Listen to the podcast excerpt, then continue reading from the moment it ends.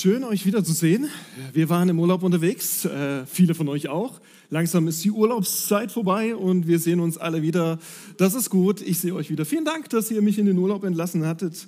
Wir hatten eine gute Zeit, unverletzt sind wir wieder hier und ich freue mich so richtig auf den Gottesdienst. Ich freue mich wieder auf diese Themenreihe Ruth, dass wir in dem Buch, in einem biblischen Buch unterwegs sind. Und äh, Ute hat es schon so ein bisschen vorweggenommen, den Titel für die heutige Predigt. Es wird heute darum gehen, um die Schwiegermutter, den Apfelstrudel und das erste Date. Darum geht es heute. Schwiegermutter, Apfelstrudel, erstes Date. Was von den dreien magst du am liebsten? Ja, schwierige Frage. Ja, je nachdem, wer gerade neben dir sitzt. Ja, so muss man, muss man über, ja, hier üben, ja, schwierig. Äh, wir haben tatsächlich diese Woche auf unser Social Media Kanal auf Instagram die Frage gestellt, was liebst du denn am meisten von den drei Dingen? Was magst du am meisten? Und die Antwort war ziemlich interessant. Also etwa 7% würden das erste Date nehmen und 35% äh, würden die Schwiegermutter wählen und 58 Prozent nehmen den Apfelstrudel. Ganz interessant ist dabei zu beachten, dass für die Schwiegermutter vor allem eher ältere Leute gewotet haben, die wahrscheinlich eher selbst in der Rolle sind, von Schwiegereltern zu sein und die wahrscheinlich gar keine Schwiegereltern mehr haben und sich da relativ leicht tun zu sagen, ja, Schwiegermama, die mag ich schon seit ein paar Jahren. Ähm, ja, darum geht es heute. Mal sehen, wie das wird. Du darfst dich wirklich darauf freuen, weil hey, wir haben einen Gott der Freude und er möchte dir heute Morgen durch sein Wort auch Freude schenken. Und äh, du wirst heute hoffentlich etwas für deinen Alltag auch mitnehmen, denn wir haben einen Gott, der den Alltag kennt und den Alltag liebt und dir etwas für deinen Alltag mitgeben möchtest. Als Gemeinde glauben wir, dass dieses Buch hier, die Bibel, tatsächlich Wort Gottes ist dass dieses Buch tatsächlich lebendige Worte von unserem Gott, von dem lebendigen Gott sind für uns. Das ist der Weg, wodurch du tatsächlich am klarsten und deutlichsten etwas für dein Leben von Gott hören kannst. Wir glauben nicht, dass dieses Buch einfach nur ein Fabelbuch ist. Wir glauben, dass dieses Buch ein Faktenbuch ist für deinen Alltag, für jegliche Bereiche unseres Lebens. Dieses Buch hat Wert. Dieses Buch ist Wahrheit. Und wie jedes Buch hat dieses Buch einen Helden. Jedes Buch braucht einen guten Helden, oder? Und dieses Buch, der Held von diesem Buch? Ja, ich dachte, es kommt jetzt Boas irgendwie. Oder ja, sehr gut, ja, genau. Also der erste Stock, äh, der Erdgeschoss wüsste das sofort aus der Pistole. Jesus Christus. Und das ist mal eine Ansage, oder? Es ist das meistgelesenste, das meistgedruckteste, das meistverbreitetste Buch in dieser Welt. Und ein Mann kam auf diese Welt und hat den Anspruch erhoben, dass sich dieses Buch um ihn dreht. Er sagt es sehr deutlich in einem Gespräch, ich möchte es dir mitgeben, weil das überlegen wir nicht uns und irgendwelche frommen Menschen haben sich das nicht überlegt, sondern Jesus selbst sagt in einer Situation, Johannes 5, 39, ihr forscht in den Schriften, gemeint ist das Alte Testament, weil ihr meint, durch sie das ewige Leben zu finden, aber die Schriften bezeugen und weisen auf mich, Jesus Christus bedeutet, der Held von diesem Buch, Jesus Christus. Und zwar in jeder Zeile, in jedem Vers, in jedem, jedem Buchstaben. So meint es zumindest Jesus Christus. Er ist der Held. Er ist der Held. Und jeder Text in diesem Buch macht nur Sinn, wenn wir darin Jesus finden. Wenn wir Jesus nicht darin sind, finden, dann lesen wir dieses Buch nicht so, wie es Jesus gedacht hat. Doch im Buch Ruth, das wir in den letzten Wochen uns so angeschaut haben, haben wir ein Problem, oder? Jesus kommt gar nicht namentlich vor. Ja, wie in den allermeisten Büchern im Alten Testament findest du nirgendwo den Namen von Jesus oder irgendeine Aktion von Jesus. Doch wenn wir Jesus ernst nehmen, sind diese Texte auch im Buch Ruth nicht geschrieben worden, um einfach so ein bisschen fromme jüdische Geschichte zu erzählen oder uns irgendwie fromme moralische Vorbilder zu geben, deren Maßstab du erreichst oder eben nicht erreichst. Dass wir am Ende irgendwie denken, wenn wir den Text gelesen haben und die Moral von der Geschichte ist, Punkt, Punkt, Punkt, und du wirst Montagmorgen merken, dass du wieder mal an der Moral vorbeilebst. Deswegen ist es nicht geschrieben worden, sondern um Jesus zu sehen auch wenn er nicht erwähnt wird. Und das ist herausfordernd. Und ich versuche es immer wieder aufs Neue, heute einmal mehr. Und wenn es gelingt, dass wir Jesus in diesem Text sehen, dann wirst du heute Morgen die großartigste Nachricht für dein Leben hören und erfahren. Jesus ist also der Held dieser Erzählung. Neben ihm gibt es im Buch Ruth noch drei kleinere Helden. Das sind sehr gläubige Menschen. Sie leben ein gutes, ein frommes Leben. Sie inspirieren uns absolut. Aber sie sind nicht sündlos. Sie sind nicht perfekt. Sie versagen in ihrem Leben. Jesus nicht. Und wenn du einen von beiden aussuchen kannst als Held und Vorbild in deinem Leben, dann bitte wähle nicht den, Sünd, den sündigen Menschen, sondern den sündlosen Jesus. Und siehst du, das ist der Punkt. Gottes Wort ist nicht geschrieben worden, um uns einfach nur irgendwie sonntagsmorgen so ein bisschen zu inspirieren. Wenn es darum gehen würde, dann können wir auch Jim Knopf und Lukas, der äh, Lokomotivführer, hier jeden Sonntag früh lesen. Das inspiriert auch viele Menschen, ja? Darum geht es nicht, dass wir einfach nur ein bisschen inspiriert sind. Ruth ist geschrieben worden, dass wir in den drei kleinen Helden den großen, perfekten Helden Jesus Christus finden, der perfekt gelebt hat, der sündlos war und unser Leben nicht einfach nur so ein bisschen inspirieren möchte, dass du ein bisschen inspirierter und moralischer in die Woche gehen kannst, sondern dass du tatsächlich neues, richtiges, echtes, perfektes Leben durch ihn empfängst. Lass uns also heute einmal mehr diesen Helden entdecken. Und das ist natürlich ein bisschen schwierig, vor allem wenn wir solche Erzählungen lesen wie die in die wir eben gehört haben, dann ist das das Leben von Menschen, die vor 3000 Jahren gelebt haben.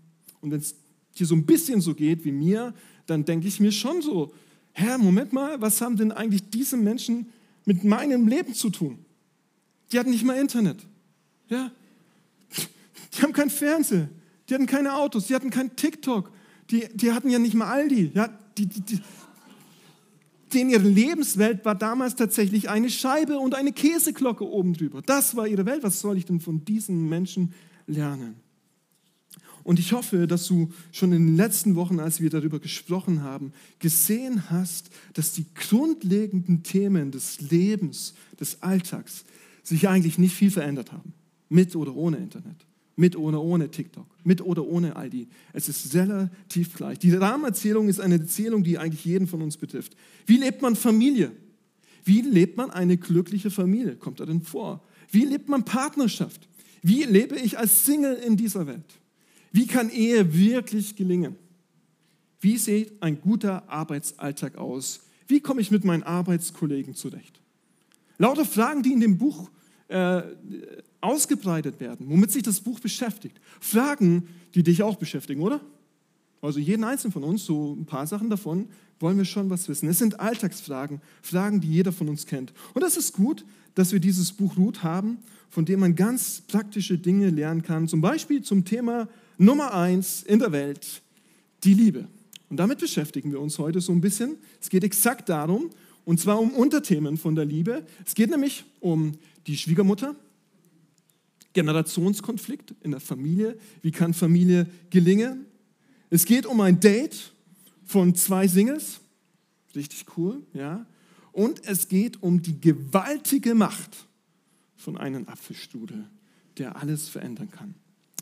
Lass mich dich noch kurz in dieses Buch mit reinnehmen, wenn du die letzten Wochen nicht da warst, dass du nicht den, den, den äh, Zusammenhang verpasst. Dieses Buch startete eigentlich so mit einem Familiendrama von einer jüdischen Familie. Die jüdische Familie hat ihr Zuhause Israel, genauer gesagt ihre Heimatstadt Bethlehem verlassen und ist nach Moab gegangen wegen einer Hungersnot. Moab ist ein Land, wo Juden absolut nicht sein sollten, sie sind aber hingegangen. Der Familienvater Elimelech stirbt daraufhin, tragischerweise, und auch seine zwei Söhne, die kurz zuvor noch zwei moabitische Frauen geheiratet haben. Zurück bleiben also drei Witwen. Und eine davon, die Naomi, das ist die Familienmutter, und eine der Schwiegertöchter, die Ruth, entscheiden sich in dieser qualvollen Situation zurückzugehen nach Bethlehem. Sie kommen zurück in ihr altes Zuhause nach Israel, doch das Leben ist immer noch ziemlich hart für sie. Sie haben Hunger, sie haben keine Männer mehr, es ist elendig, es ist traurig. Die äh, Mutter, äh, links auf dem Bild, äh, rechts auf dem Bild zu sehen, die Naomi, die ist so ein dermaßen bitteres altes Huhn durch die ganze Geschichte geworden, dass sie sich nicht mehr Naomi nennen lassen möchte, sondern Mara, was so viel bedeutet wie Bitterkeit. Hi, mein Name ist Bitterkeit, ja? Das war ihr, ihr Zustand. Auf der anderen Seite haben wir die junge Frau Ruth, die sagt, nein, so kann es nicht weitergehen. Ich nehme das Leben in die Hand. Ich möchte was verändern. Ich möchte Gottes Segen in mein Leben haben. Und sie tut sehr viel dafür. Deswegen macht sie sich auf den Weg, geht auf ein Feld, arbeitet dort hart und glücklicherweise Zufälligerweise, Zwinker, Zwinker, ist es ausgerechnet das Feld von unserem gewissen Herrn namens Boas. Jude of Judes, Boas bester Mann im Alten Testament. Er ist wirklich ein Supermann, er ist ein super Geschäftsmann, er ist ein absoluter Gentleman, er hat sein Leben im Griff, er kann lesen und schreiben, er ist ein Vorgesetzter, er hat ein bisschen Wohlstand und er kommt jetzt auf dieses Feld. Und Ruth hat dort diesen Job übernommen, den eigentlich, ja, der wirklich gefährlich war für sie, ja, als Ausländerin, Flüchtling, stand sie auf dem Feld und damals war sie eigentlich, sorry für den Begriff, Freiwelt in der damaligen Zeit. Sie musste rechnen mit sexualisierter Gewalt, dass sie entführt wird, dass sie äh, missbraucht wird, dass sie zwangsverheiratet wird, war damals gang und gäbe mit ausländischen Frauen. Doch auf einmal erfährt diese Story eine Wendung, als dieser Boas auf sein Feld kommt und sie erblickt. Er sieht sie, erkundigt sich über sie und ihr Ruf eilt ihr weit voraus, ihr guter Ruf. Und deswegen geht er zu ihr, spricht mit ihr, betet für sie, segnet sie und sorgt dafür, dass sie viel von seinem Feld abbekommt. Und das war jetzt kein sexy Moment von der Ruth. Sie war verschwitzt, hat schon den ganzen Tag gearbeitet. Also es gab nicht so wirklich den Liebesgrund dafür, dass er das gemacht hat. Er war einfach nur freundlich und er ist ermutigend und segnend und betend. Bis dorthin sind wir das letzte Mal gekommen und heute geht es dort weiter. Wir sind am gleichen verschwitzten Arbeitstag wie das letzte Mal. Bereit? Ja? Okay, dann lesen wir Ruth 2, Vers 14. Und zur Essenszeit sagt Boas zu Ruth, tritt hierher, Ruth, und iss von dem Brot und tunke deinen Bissen in den Weinessig hinein. Boas lädt sie zum Essen ein in diesem Moment. Wenn du es willst, das erste gemeinsame Date. Erste Dates stellen wir uns so ein bisschen anders vor. Nicht in Arbeitsklamotten, nicht verschwitzt, nicht wenn wir gerade den Pferdeschwanz-Look irgendwie drauf haben. Da stellen wir uns nicht so die ersten Dates vor. Aber das ist es eigentlich. Und seht her, Männer, Männer, heute geht es wieder mal ein bisschen mehr um die Männer, ja. Kleine Anmerkung zu diesem Satz, von dem du und ich viel lernen können. Gehe mit ihr essen.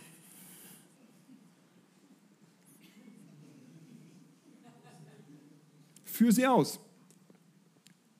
Koch mal für sie, wenn das nicht in einer Vollkatastrophe für eure Ehe endet, ja. Im Ernst. Geh mit ihr essen. Essenszeit. Gutes Stichwort. Ja?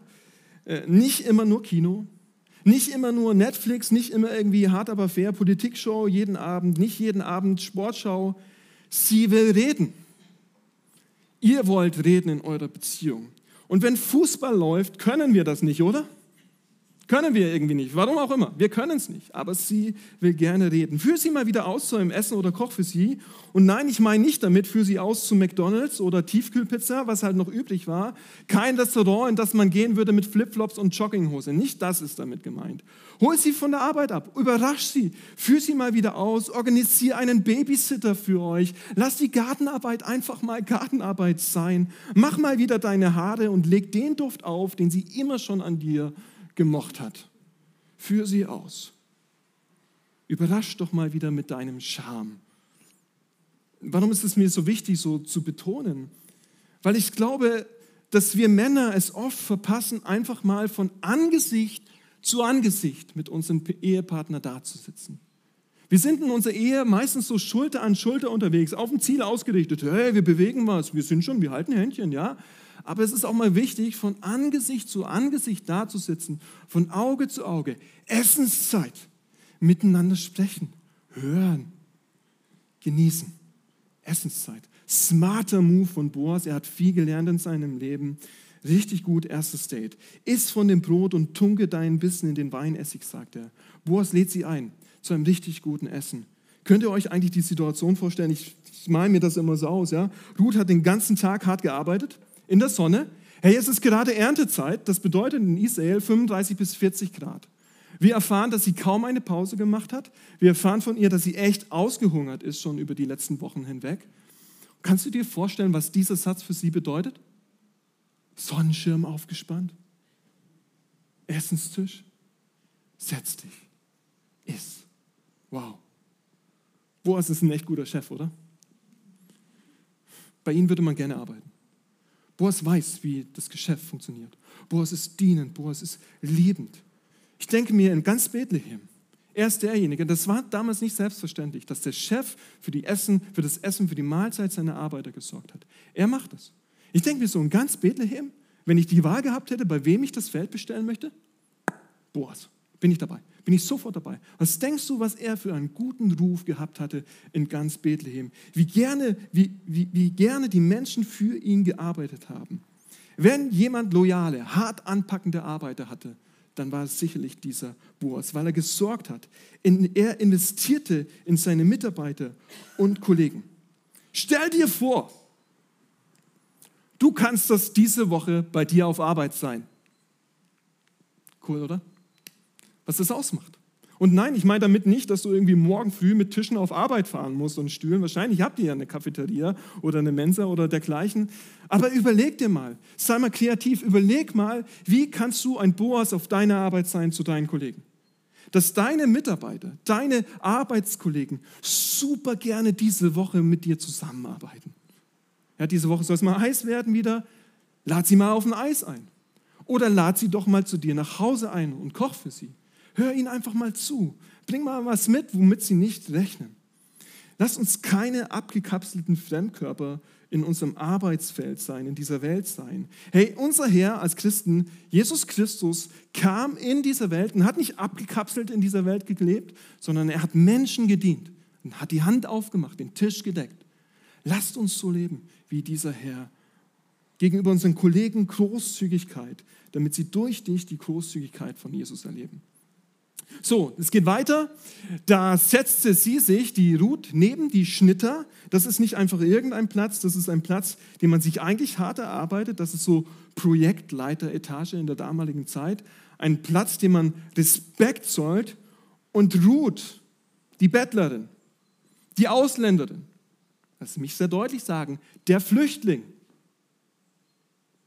bekommt diesen Ehrenplatz, bekommt diesen Wert zugesprochen von Boas. Boas macht Platz für den Flüchtling an seinen Tisch. Und dann geht es sogar noch weiter. Er, Boas, reichte ihr geröstete Körner. Von wem wird Ruth hier bedient? Boas. Wer war er? Der Chef, der Boss. Was er hier tut, ist wirtschaftlich gesehen und logisch gesehen überhaupt nicht erklärbar, oder? Macht das dein Chef in der Mittagspause? Bringt er dir Leberkässemmeln vorbei? Selten, oder? Wenn er mal Geburtstag hat oder wenn er kündigt, ja, dann, dann macht er das. Das ist nicht erklärbar. Vor allem, wenn du dir überlegst, Ruth hat ihnen an diesem Tag nichts gebracht. Sie war die Bettlerin auf dem Feld. Alles, was Ruth mit nach Hause genommen hat, hat er am Ende des Tages weniger Ertrag gehabt in seinen eigenen Taschen. Siehst du, wie dienend, wie liebend, wie großzügig, wie gottesfürchtig dieser Boas ist, wir können das echt lernen. Wir können uns das vornehmen zu dienen. Ich denke da an uns Männer. Seht ihr? Der Mann deckt hier den Tisch. Kulturell gesehen war das nicht logisch, dass er das macht. Absolut nicht. Aber Boas sagt, nein, nein, nein. Ich diene anderen, so wie es Gottes Wort, die Schrift, die Bibel mir aufträgt. Ordnet euch einander unter. Ich lebe das. Boas handelt hier gottesfürchtig und freundlich. Liebe Ehemänner und solche, die es vielleicht nochmal werden wollen oder irgendwas Männer.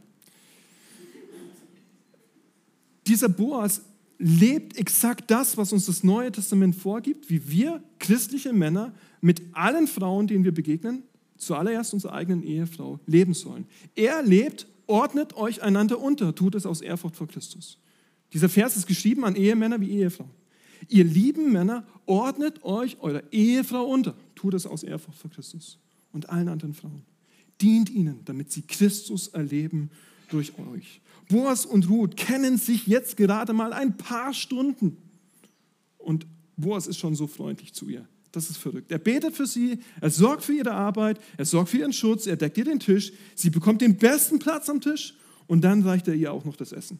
Er gibt ihr, ich dachte mir so, heutzutage würde man wahrscheinlich in sozialen Medien sagen, er gibt ihr so den Safe Space. Ja, so einen sicheren Ort für Frauen.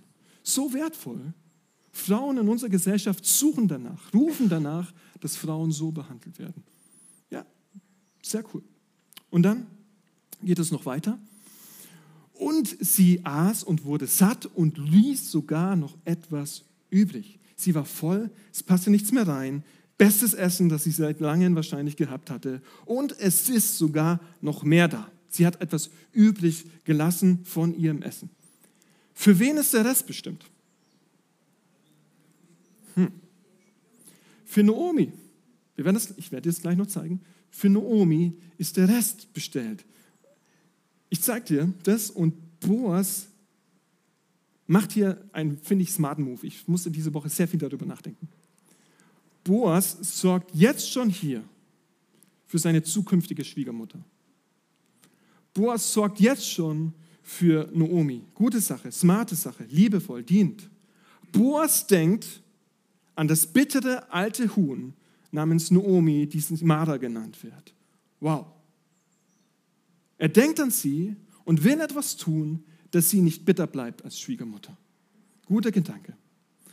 Ich dachte mir, das ist so ein Gedanke, den viele Familienkonstellationen in unserem Land brauchen, oder?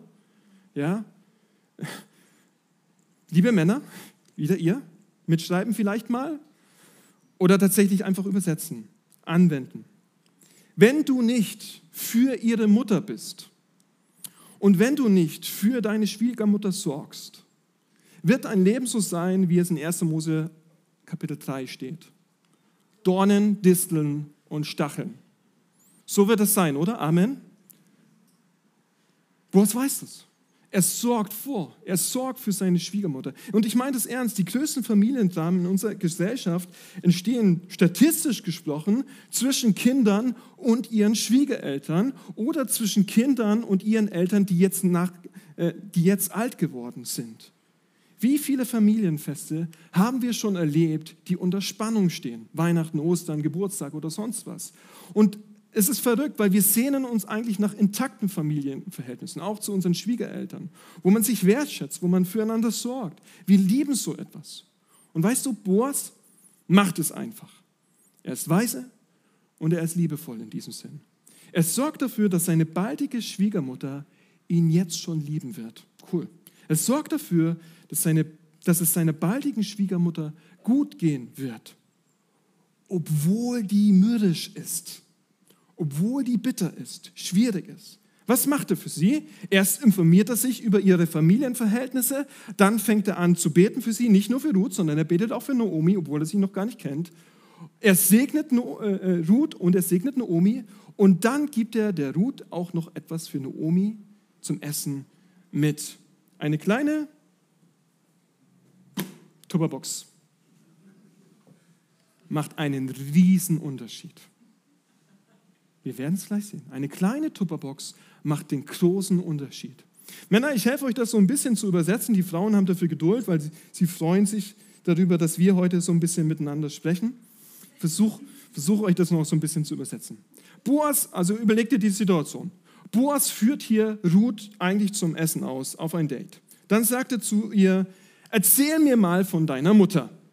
Gott hat es mir wirklich aufs Herz gelegt, für deine Mutter zu beten. Ich will das jeden Tag tun für sie, zu beten. Wenn du später nach Hause kommst, bitte vergiss nicht, deine Mutter ganz lieb von mir zu grüßen und ihr zu sagen, dass ich für sie bete. Doch er lässt es nicht nur bei bloßen Worten, sondern er fragt sie noch, sag mir noch, was deine, was deine Mutter eigentlich gerne als Nachtisch isst. Mousse Schokolade oder ihr Apfelstudel? Was ist los, Boss? Wieso die Frage? Natürlich Apfelstudel. Ja, ich möchte, dass du diese Tupperbox ihr mitbringst. Und dass du, wenn du nach Hause kommst und bei ihr bist, dass du ihr sagst, ich denke an sie, ich bete für sie, ich segne sie. Und ich möchte, dass es ihr gut geht. Dass sie so einen richtig leckeren Apfelstrudel heute Abend zu Abendessen hat. Sag ihr das. Gib ihr den Apfelstrudel. Kannst du dir die Situation vorstellen? Als Ruth nach Hause kommt, sie bringt ganz viel Essen mit, Gerste. Und obendrauf die Tupperbox mit einer Apfelstrudel drin. Was denkt ihr, liebe Ehemänner, wie Noomis erster Eindruck war über ihren zukünftigen Schwiegersohn? Ziemlich gut. Ziemlich, ziemlich gut. Ich denke, Boas macht hier echt einen smarten Move, aber nicht nur das, er ist einfach dienend. Er ist liebevoll. Ja? Ich, ich weiß, dieser Text, er zeigt nicht all diese Details, er spricht nicht vom Apfelstuhl, ja, also, ja, ich weiß schon. Aber er zeigt uns exakt diese Haltung bei diesem gottesfürchtigen Mann. Und liebe Männer, wir müssen ein bisschen aufwachen, wir müssen ein bisschen aus dem Juice kommen und ein bisschen was machen. Wir müssen Gott repräsentieren, gottesfürchtig leben, dienend leben. Ja? Und so kommt Ruth nach Hause. Sie wird gefragt, na, wie war es auf dem Feld? Und Ruth sagt, oh, da ist dieser Boas, ein wunderbarer Mann, der kann lesen und schreiben, der kann hart arbeiten, der ist finanziell, hat er alles gut im Griff. Er hat mich ausgeführt, er hat für mich die Tür aufgemacht, er hat mir den Stuhl gestellt, er hat nach dir gefragt. Und dann, als wir gegessen haben, hat er sich nach dir erkundigt und er hat dir diesen Apfelstrudel mitgegeben. Was muss das für Noomi für einen Unterschied gemacht haben? Wer würde nicht gerne einen Boas in seiner Familie haben? Und du kannst dieser Boas, egal ob Mann oder Frau jetzt, in deiner Familie sein. Du kannst es, relativ einfach. So, lesen wir mal weiter. Als sie nun aufstand, Ruth um aufzulesen, befahl Boas seine Knechte, auch zwischen den Gaben darf sie auflesen und ihr sollt ihr nichts zuleide tun, vielmehr sollt ihr sogar aus den Bündeln Ehren für sie herausziehen und liegen lassen, damit sie sie auflesen kann und ihr sollt sie nicht bedrohen. So las sie auf dem Feld auf bis zum Abend. Und als sie ausschlug, das ganze Korn, was sie gesammelt hat, was sie aufgelesen hatte, da war es ein Eva Gerste. Ruth machte etwas aus dem, was Boas und Gott ihr anbietete interessanter Gedanke. Sie empfängt den Segen Gottes, weil sie sich dafür entschieden hat. Sie erarbeitet auch so ein Stück weit den Segen Gottes. es wird diskutiert, wie viel dieses ein Eva Gerste ist. Ja, das kann irgendwas zwischen 15 und 25 Kilogramm Gerste gewesen sein. Egal wie, das ist über die Maßen viel für die damaligen Verhältnisse. Sie schafft so viel, wie normale Arbeiter in ein bis zwei Wochen gemacht hätten. Umgerechnet sind das ein paar tausend Euro, die sie an diesem Tag verdient, ohne Börsenspekulant zu sein, ohne irgendwie auf einer schiefen Bahn zu sein, die Gesetze zu brechen. Und das war nicht leicht, das war kein Spaß, es war ein Tag ehrliche Arbeit und er veränderte alles, können wir viel von lernen. Und sie hob es auf und kam in die Stadt und ihre Schwiegermutter sah, was sie aufgelesen hat und sie zog heraus, was sie übrig gelassen hatte, nachdem sie gesättigt war und gab es ihr. Das war der, der Apfelstudel, den sie ihr da gegeben hat und präsentiert hat. Richtig cool. Ja. Und ich denke mir so, Naomi muss in diesem Moment fassungslos gewesen sein, als es an ihre Tür schellt und sie macht die Tür auf und Naomi steht da und sie sieht all, den, all die Gerste und obendrauf noch einen Apfelstuhl. Völlig verrückt. Machst du einen Scherz, Ruth? Wie kann das sein? Du bringst das alles nach Hause. Großartiger Tag. Gott hat uns anscheinend nicht vergessen. Das sagt ihre Schwiegermutter zu ihr. Wo hast du heute aufgelesen und wo hast du gearbeitet? Gesegnet sei der, der dich beachtet hat. Also die Frauen müssen einander reden. das braucht alles eine Erklärung. Und ich denke mir, siehst du, was dieses Verhalten von Boas hier bewirkt hat? Wie großartig das ist? Wie nannte sich Noomi kurz zuvor nochmal? Mara, bitter. Ihr Leben war kaputt am Ende. Tränen und Bitterkeit hat ihr Gesicht gezeichnet. Und nun? Wie ist sie jetzt unterwegs? Das Verhalten von Boas hat die Bitterkeit zur Freude verändert. Auf ihrem Gesicht sind nicht mehr die Tränen voll Trauer, sondern auf einmal Tränen des Glücks. Sie, sie ist nicht mehr zürnig, sondern sie segnet einen Mann. Sie zornt nicht mehr über Gott, sondern sie jubelt über Gott. Warum? Was hat diese Wendung gebracht? Ganz wichtig zu sehen, weil ein Mann gottesfürchtig, großzügig, respektvoll, liebevoll gehandelt hat. Ich denke mir, wir sehen oft, glaube ich, gar nicht, was unser Verhalten in dieser Welt verändern kann. Dass unser Verhalten tatsächlich das Leben von anderen verändern kann. Dass wir Bitterkeit in Freude verwandeln können, Leid in wieder Lebensmut, Klage über Gott zu Lobpreis über Gott. Das hier ist für mich so eine unbändige Ermutigung, dass wir in unsere Welt hinausgehen und Diener sind für andere Menschen. Diener, großzügig sind, so wie Christus uns gedient hat. Wir strecken die Hand raus in diese Welt und segnen Menschen. Deswegen heute meine praktischste Frage für dich. Wenn du heute nach Hause gehst, denk mal bitte darüber nach. Hab vielleicht dieses Bild vor Augen was ist eigentlich der Apfelstrudel, den du diese Woche verschenkst? Das muss kein Apfelstrudel sein. Nicht jeder mag Apfelstrudel. Ich mag keinen Apfelstrudel, ja. Aber so, äh, wer braucht ihn? Wer braucht in deinem Umfeld, auf deiner Arbeit, in deiner Familie eine gute Zuwendung, eine Großzügigkeit, die du schenkst? Und siehst du, vielleicht machst du so einen großen Unterschied wie in dieser Familie von Ruth und Naomi, nur weil du einen Apfelstrudel verschenkst. Es geht noch weiter. Ruth berichtet ihrer Schwiegermutter, bei wem sie gearbeitet hat, und sagte, der Name, des Mannes, bei dem ich heute gearbeitet habe, ist Boas. Da sagte Naomi zu ihrer Schwiegertochter, gesegnet sei er von dem Herrn, der seine Gnade nicht entzogen hat, weder den Lebenden noch den Toten. Also sie ist voller Jubel. Und jetzt wird es spannend. Vielleicht ist Naomi gerade dabei, den Apfelstrudel so ein bisschen zu essen und sie überlegt, was da eigentlich gerade alles passiert. Und dann kommt es aus hier heraus und sie sagt folgenden Satz, der ganz entscheidend ist für das komplette Buch Ruth, je nachdem, wie wir ihn auslegen. Und Naomi sagte zu ihr, der Mann ist uns nahe verwandt. Er ist einer von unseren Lösern. Was bedeutet das? Das könnte auch Löser oder man könnte auch Erlöser tatsächlich sagen, übersetzen. Er ist einer von unseren Erlösern. Nun, Boas ist tatsächlich irgendwie verwandt zu Naomi. Er ist ein Verwandter von ihrem verstorbenen Mann Elimelech. Und das jüdische Gesetz in 3. Mose 25, du kannst es gerne mal zu Hause nachschlagen, sie bringt uns zum ersten Mal so den Begriff von Löser, Erlöser. Dort ruft Gott den Job des Lösers ins Leben. Der Löser hat folgende, Armut, äh, folgende Aufgabe. Leute aus ihrer Armut zu erlösen. Wenn du zu der damaligen Zeit irgendwie bankrott warst, konnte man nicht einfach einen Kredit aufnehmen oder zum Staat gehen. Du konntest, das war, die eine Option war eigentlich nur, dass du dich selbst verkauft hast für Arbeit oder dass du dein Land verkauft hast. Und, und beides hat eigentlich Schande über dich und deine Familie gebracht. Die zweite Option ist die aus 3. Mose 25, dass es da einen Löser, einen Erlöser in deinem Leben gibt, der die Schuld, die du aufgebracht hast, für dich übernimmt und dich sozusagen freikauft. Er macht die ganze Situation gut. Er ist ein erfolgreicher Mann im Gegensatz zu dir, den Gott gesegnet hat, um andere zu segnen.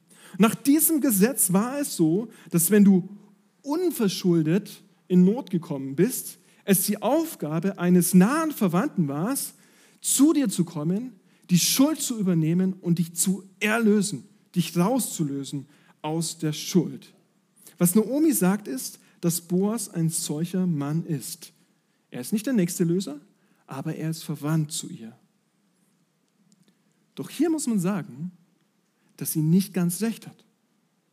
Das, denn Boas ist nicht wirklich ein Löser für Ruth nach dem Gesetz. Boas ist laut dem Gesetz kein wirklicher Löser in dem Sinne, wie es wahrscheinlich in den allermeisten Predigten über Ruth immer ausgelegt wird und dann verkrüppeln wir so ein bisschen das Evangelium. Boas ist kein Verwandter von Ruth. Er ist ein Verwandter von Elimelech und das bedeutet, mit Mühe und Not ist er laut Gesetz vielleicht verpflichtet, der Noomi zu helfen. Aber nicht mal das so wirklich, weil sie waren selbst verschuldet in der Not. Absolut selbstverschuldet. Das ist völlig klar in dem Buch Ruth. Also Boas hätte kein Löser sein müssen für diese Familie, laut Gesetz. Aber es ist trotzdem. Und das ist der gigantische Punkt in diesem ganzen Buch, obwohl Ruth kein Familienmitglied ist, wo sich Boas hätte nicht zuwenden müssen, tut er es. Das ist wichtig. Boas sieht Ruth als Teil seiner Familie, weil sie sich zu Gott gewandt hat. Ruth bekommt nicht eine Erlösung, einen Löser in ihrem Leben, weil es das Gesetz vorschreibt, weil sie das Gesetz erfüllt, sondern Ruth findet in Boas einen Löser aus Gnade. Rein aus Gnade. Wir müssen diesen Satz so verstehen, sondern sonst würden wir das Evangelium verdrehen. Ruth war eine Fremde, sie gehörte nicht in die Familie. Nur aus Gnade findet sie einen Erlöser in der Familie Gottes. Sie ist immer noch die Moabiterin, immer noch die Ausländerin und das wird komischerweise gleich in den nächsten Satz auf einmal, wie aus dem Nichts, wird wieder betont, dass sie ja die Moabiterin ist. Schrägstrich, sie hat überhaupt nichts in Israel nach dem Gesetz verdient. Und das lesen wir. Die Moabiterin. Ruth sagte, schließlich hat er noch zu mir gesagt, du sollst dich zu meinen Knechten halten, bis meine ganze Ernte beendet habe. Da sagte Naomi zu Ruth, ihre Schwiegertochter, es ist gut, meine Tochter, dass du mit seinen Mägden hinausziehst, so kann man dich auf, anderen, auf einem anderen Feld nicht belästigen. Auf einmal ist sie wieder die Tochter in der Familie. Wunderbare Szene. Eine ältere Frau gibt einer jüngeren Frau, einer Single Lady, Lebensratschläge. Wir kommen nächste Woche darauf zurück wie bedeutsam das ist. Aber lass uns das hier zusammenpacken. Da waren hoffentlich, liebe Männer, viele kleine inspirierende Dinge für dich dabei, die du vielleicht umsetzen kannst. Eine gute Inspiration für uns. Doch wie gesagt, diesem Buch geht es ja gar nicht um Inspiration, oder? Es geht um die großartigste Nachricht in dieser Welt für dein Leben. Und du findest sie hier in jedem einzelnen Buchstaben alles hier erinnert uns doch an Jesus Christus, unseren Helden, der es nicht für einen Raub gehalten hat, sein Königsthron des Universums aufzugeben und nicht nur einer Frau zu dienen, sondern allen Menschen dieser Welt, oder? Und er hat jeden in seine Familie eingeladen, aus Gnade. Du hast heute Boas als den Löser von Ruth kennengelernt. Boas kam auf sein Feld, doch Jesus kam auf ein Feld, in diese Erde. Wie Boas Ruth gesehen hat, so sieht Jesus heute Morgen dich. Wie Boas die Beziehung zu Ruth in die Wege geleitet hat, so versucht das Jesus bei dir jeden Tag aufs Neue. So wie Boas wie ein Löser bei Ruth unverdienterweise aufgetreten ist, so tut es Jesus bei dir jeden Tag. Unverdient. Du gehörst eigentlich nicht zur Familie Gottes. Du hast keinen Anspruch in deinem Leben auf Erlösung von Sünde. Du hast keinen Anspruch darauf, an dem Tisch von Gott zu sitzen. Du hast keinen Anspruch in deinem Leben auf Rettung vor dem Tod, egal wie der aussieht. Hat es jemand von uns verdient, dass der Sohn Gottes für dich stirbt? Nicht nach dem Gesetz. Aber er tat es. Er gab sein Leben, sein Begräbnis, seine Auferstehung für dich. Und in Jesus Christus erfahren wir jetzt Segen über Segen, Gnade über Gnade, ein Apfelstrudel nach dem anderen. In Jesus Christus findest du das Leben in Fülle. Und er lädt dich ein, zum Tisch zu kommen. Ruth musste Ja sagen zu diesem Geschenk. Und so musst auch du Ja sagen zu Gottes Geschenk an dich. Er hat es nicht getan. Du bekommst kein ewiges Leben, weil du das Gesetz erfüllst, sondern weil Jesus aus Gnade dein Erlöser geworden ist. Und deswegen ist meine Einladung für dich heute Morgen, komm wieder ganz neu zu diesem Tisch von Gott der dir dient, der dir so viel gibt, der das Brot in den Weinessig taucht und es dir gibt und sagt, schmeck und sieh, wie freundlich ich bin zu dir. Und empfang diese Gnade neu. Wenn wir das tun, wenn wir das erleben, diese Gnade, dann können wir gar nicht anders. Ja, wir müssen rausgehen aus diesem Haus und anderen Menschen dienen. Apfelstrudel verteilen. Diese Woche, weil wir so viel bekommen haben. Amen.